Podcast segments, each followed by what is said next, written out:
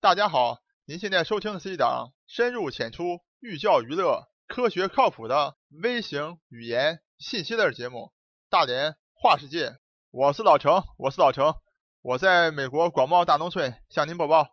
通过咱们上期节目，您所知道的美国签证都是错的的播出，老程发现啊奥巴马所谓的十年签证这个政策相当有效的。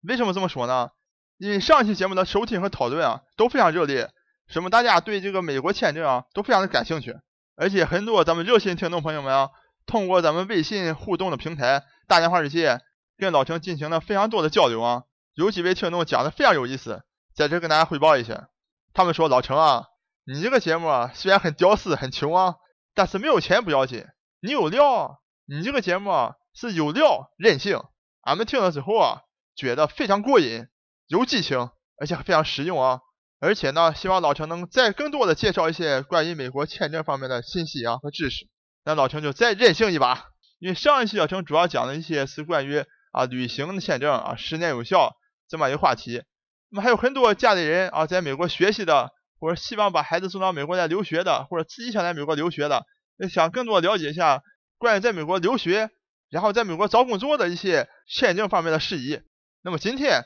老陈就好好给大家讲一讲关于留学，然后留下来工作涉及到的签证方面的情况。好，下面就请大家一起跟我进入咱们大连话世界第二十二期节目《留学美国一场悲壮之旅》。听众朋友们，请你千万不要听到这个题目以后，觉得老陈在一块儿耸人听闻、搞标题党。今天老陈就将详细给大家介绍一下当时当下中国在美国留学生们。所面对的绝对是一场非常悲壮的旅程，悲壮在哪儿呢？请听我一一道来。咱们一如既往开门见山。今天老程依然有两个非常任性的观点。首先，今天在美国的中国留学生们面对的生存环境实在是太惨烈了。第二个态度就是说，大家都知道，美国有所谓的自由女神像，美国一贯是这种自由的化身啊，自由的圣地这样一个形象来出现啊。但是老程告诉大家，和美国比，咱们天朝才是真正的自由的圣地。好，咱们先来看一看老程为什么说，在美国的中国留学生面对的生存环境太惨烈了。众所周知啊，你要到美国来留学，你将会面对非常多的挑战，远离自己的父母，来到大洋彼岸，背井离乡，进入一个完全你陌生的环境，而且你要想来到这里。你还要准备好英语考试，比如考托福啊，考 GRE 啊，或考 GMAT 啊，这些都需要你花大量的时间，没有个一年半载，根本考不下来。那么从金钱上来讲呢，美国的学费，老陈上期也讲了，也非常贵。可以这么讲，到美国来留学本身就是一个非常难的事情啊。这么难的事情，为什么大家有一种像这个智取威虎山什么杨子荣这种啊，明知山有虎，偏向虎山行这么一个状态呢？老陈不敢讲百分之百啊，但是大多数到美国来留学的，都是奔着所谓的美国梦来的啊。什么是美国梦呢？就是美国就忽悠的啊，就说你毕业之后找一份好的工作，有一个好的收入，然后呢，你就可以买一个大的所谓的美国的别墅啊，然后再养一只狗，好，这就是所谓的美国梦。那么既然咱们留学生费了这么多千难万苦来到美国留学，奔的就是所谓这个好的工作。好的收入，有一份好的稳定的生活，那么咱们就来看看，你来到美国留学，你能不能完成这样的一个心愿？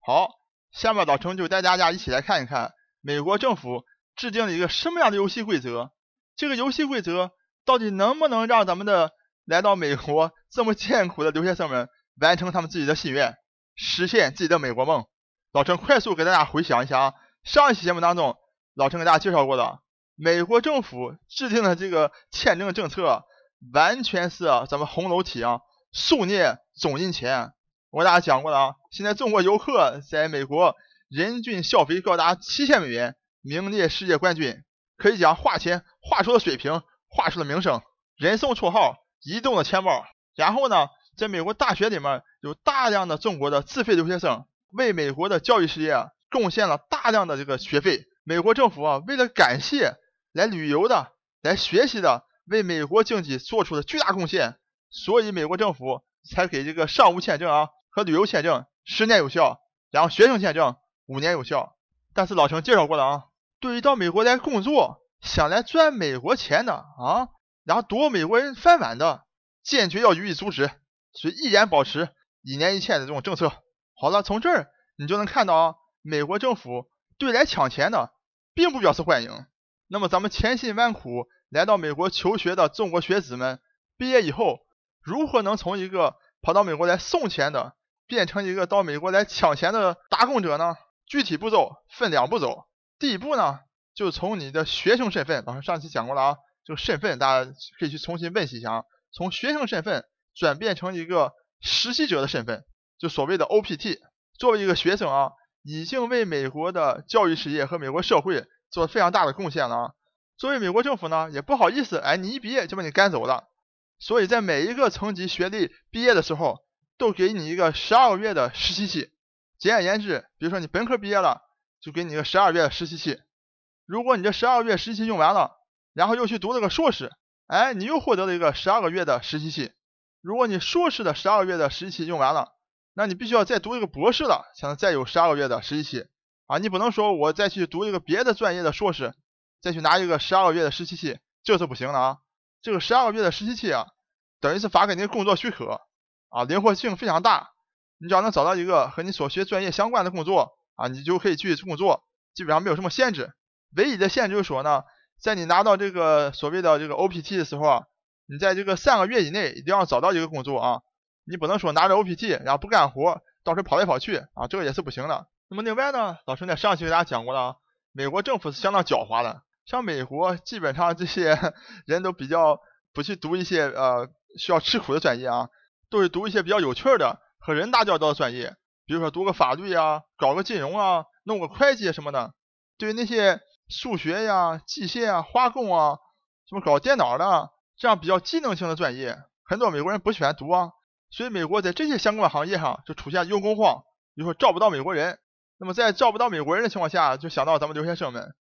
所以这些对应的专业们就可以再给你十七个月，比如说十二个月加十七个月，二十九个月的实习期。好了，这个是第一步，也就是说从学生身份转到一个实习身份。那么第二步就是真正从学生身份转变成为一个工作身份，到美国来赚钱的这么一个角色了。那么这一步呢，就想方设法的阻止你啊，真的是难死你。好了，这个所谓的工作身份，也就是在美国叫做 H-1B 的这个身份，它要求呢，你必须至少具有本科的学历，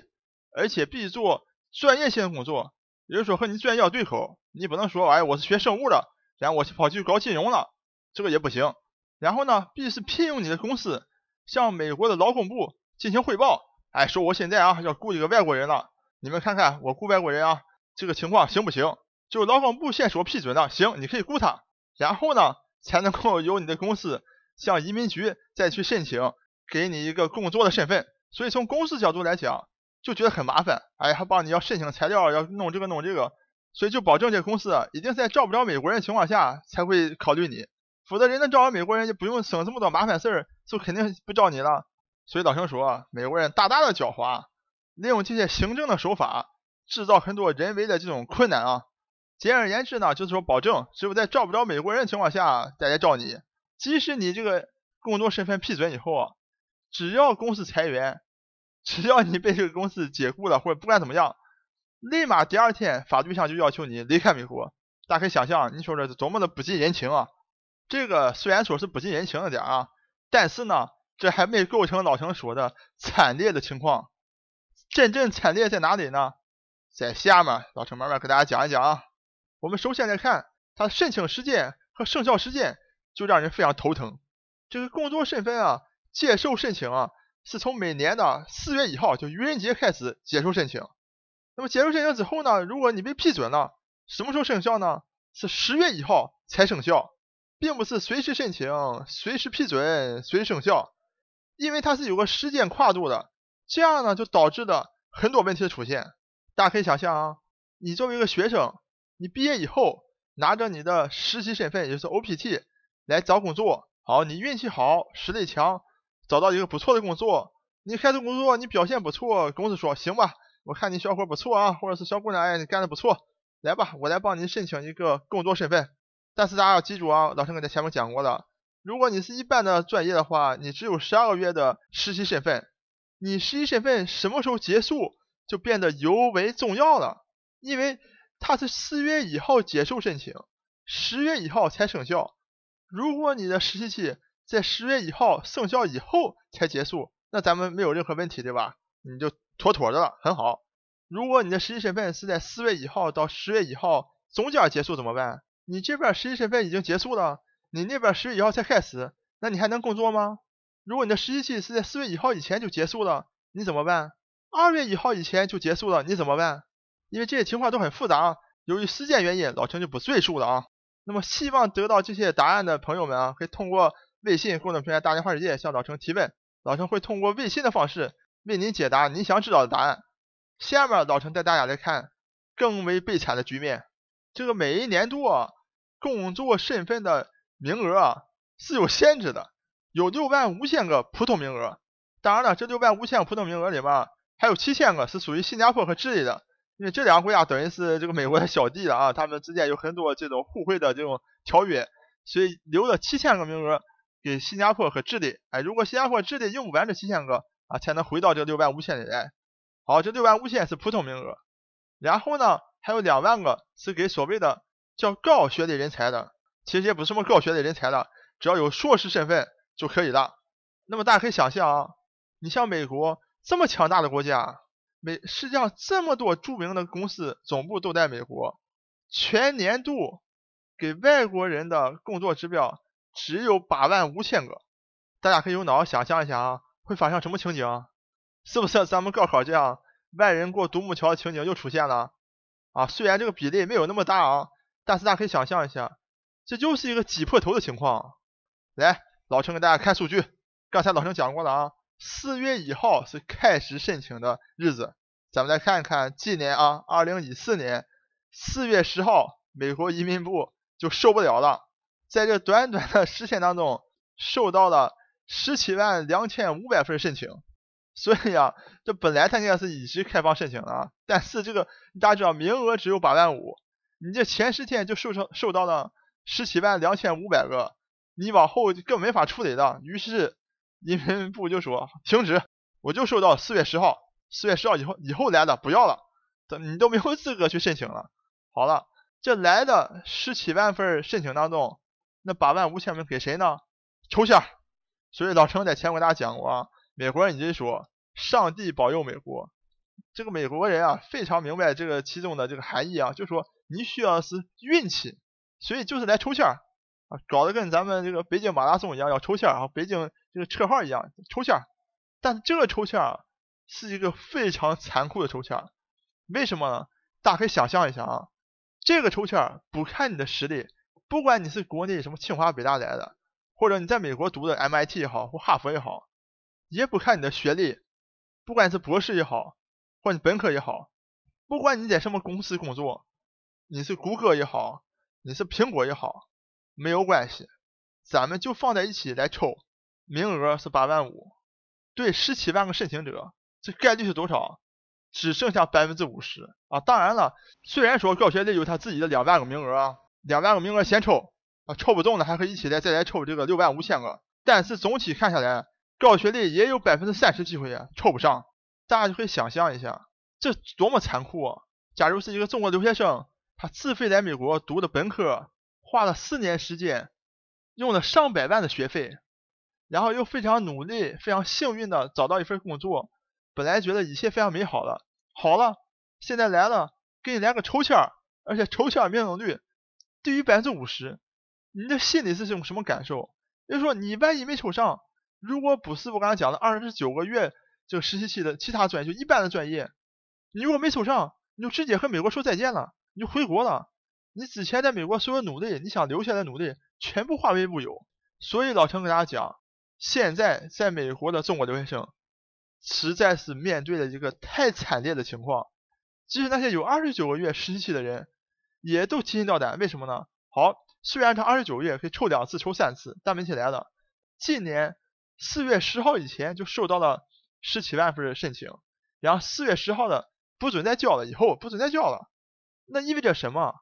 明年一定是超过十七万份的申请，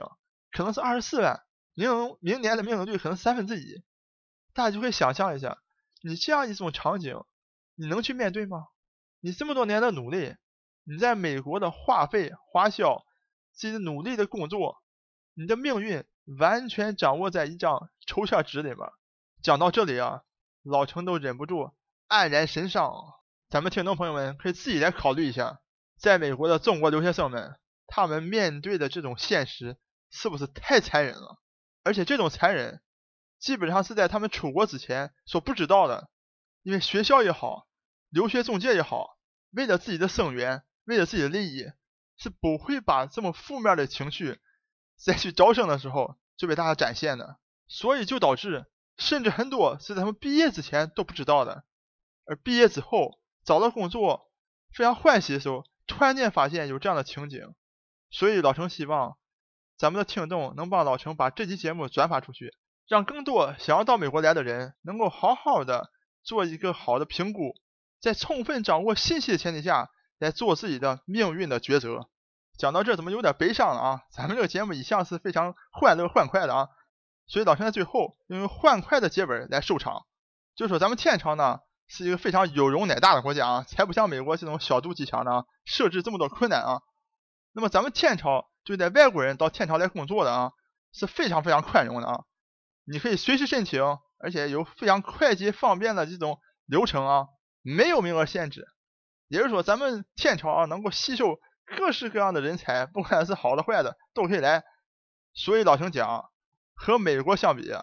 咱们天朝才是自由的圣地，至少保证了你工作的自由权。好，今天咱们中国留学生在美国面对的悲惨的现实啊，就给大家介绍到这里。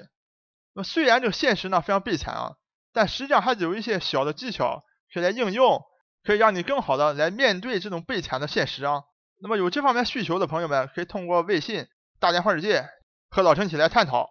我是老陈，我是老陈，我在美国广袤大农村向您播报。本节目一切观点均属个人观点，